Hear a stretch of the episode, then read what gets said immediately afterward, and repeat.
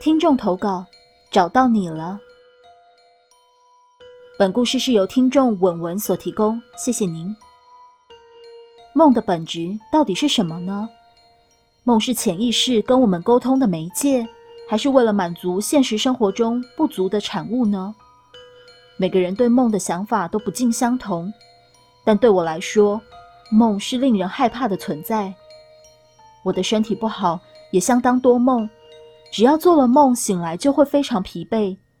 我做过预知梦，也被长辈们托梦过。在所有的梦境中，总有几个令人印象深刻的，这就是其中一个。它发生在我大三的一个夜里。以下是梦境：我睁开眼，发现自己躺在学校宿舍的一楼走道上，四周一盏灯都没有，只有微微的月光透过玻璃窗户。洒在远方大厅的地板上，挂在墙上的时钟显示现在是凌晨四点。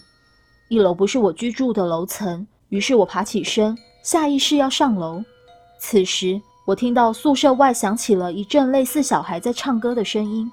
秉着好奇心，我走到宿舍门口往外看，我没看到小孩，只有看到宿舍校区的门口有一排非常长的红色光点，在月下摇啊。晃啊！那是什么？我揉揉眼睛，想看得更清楚一些，只可惜隔了太远，我依然只看到在大树影下摇来晃去的红点，红光整齐一致的，一个接着一个的，直接穿过了校区门口拉起的铁门，慢慢的、有节奏的向我的宿舍走来。为什么我说光点是走而不是飘呢？因为他们每往前一点，就会发出一个“咔”的声音，是类似木屐踩在瓷砖上的清脆响声。带头的红光终于走出了大树下的阴影，我总算看清楚了他的样子。他们身穿着黑色的大袍子，头发长的拖到地板上，月光照着他们毫无血色的脸，弯成月牙形的两颗眼睛，以及红到像出血的。露出诡异微笑的嘴巴，而那摇来晃去的红光，正是他们拿在手上的红灯笼。在哪里呀？人在哪里呀？那群人用着轻松愉快而且整齐的童音唱着：“快到了哟，我快到了哟。”我全身发抖，跌坐在地板上。换谁了呢？换到谁了呢？声音越来越近，内心的不安就越扩大。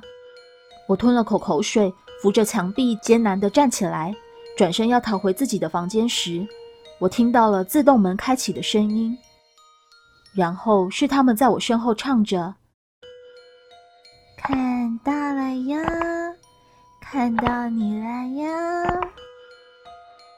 我冲上楼梯，用吃奶的力气往自己的寝室跑去，一面跑一面用余光去瞄后面有没有人追来。奇怪的是，他们并不急着追我，反而是往一楼各寝室内走去。我庆幸着自己有足够时间逃生，连忙跑回寝室，把门锁上，并大口的喘气着。寝室很近，室友们明明都在，却听不到任何呼吸声，只有我心脏扑通乱跳的声音，还有那整齐的咔咔声，仍不断在整栋宿舍回荡着。一楼没有哦，二楼有一个哦，不知道三楼会有几个呢？三楼，那是我住的楼层啊，他们要上来了吗？我屏住呼吸，大气也不敢喘一声，并蹲下身去，透过门板的透气片往外看。我看到一个提着灯笼的人穿进了斜对面的寝室，过了一会儿后又穿了出来，笑眯眯地唱着：“这间没有呢，别间有没有呢？”然后又穿进了我对面的寝室里。我倒抽一口气。连忙爬回我上铺的床位，把窗帘全拉了下来，整个人钻到被窝中发抖，奇怪的是，那群人似乎忘了有我这间寝室的存在。渐渐的，唱歌的声音小了，咔咔的声音也小了。我壮起胆子，轻轻掀开床帘的一角，侧躺着，往外面探了一探。房间很正常，很安静，室友们都睡得很熟。终于，那令人害怕的歌声都消失了，取而代之的是室友们熟悉的打呼声。我终于松口气，打算翻回床上好好补个眠。当我往后一些，有个冰冷的东西抵住了我的背。找到你啦！一个气音在我耳边笑着说。后记：做了这个梦之后，我大病了一场，从感冒变重感冒，再变成支气管炎，甚至连咳嗽都带有血丝了。那阵子，我无论怎么看医生，怎么吃药都没有用，病反而越来越重。我打给我妈，说了这个梦跟之后发生的事。我妈叫我赶快回家。回到家后，我妈先让我喝了她自己送池的大杯水，再叫我去佛堂跟观音发愿，要我从此以后只吃三净肉。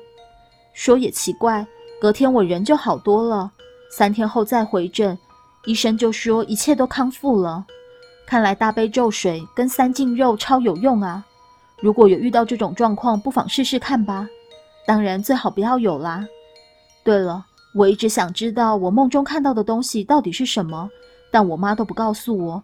不知道有没有哪位大大见多识广，可以帮我解惑一下呢？故事说完了，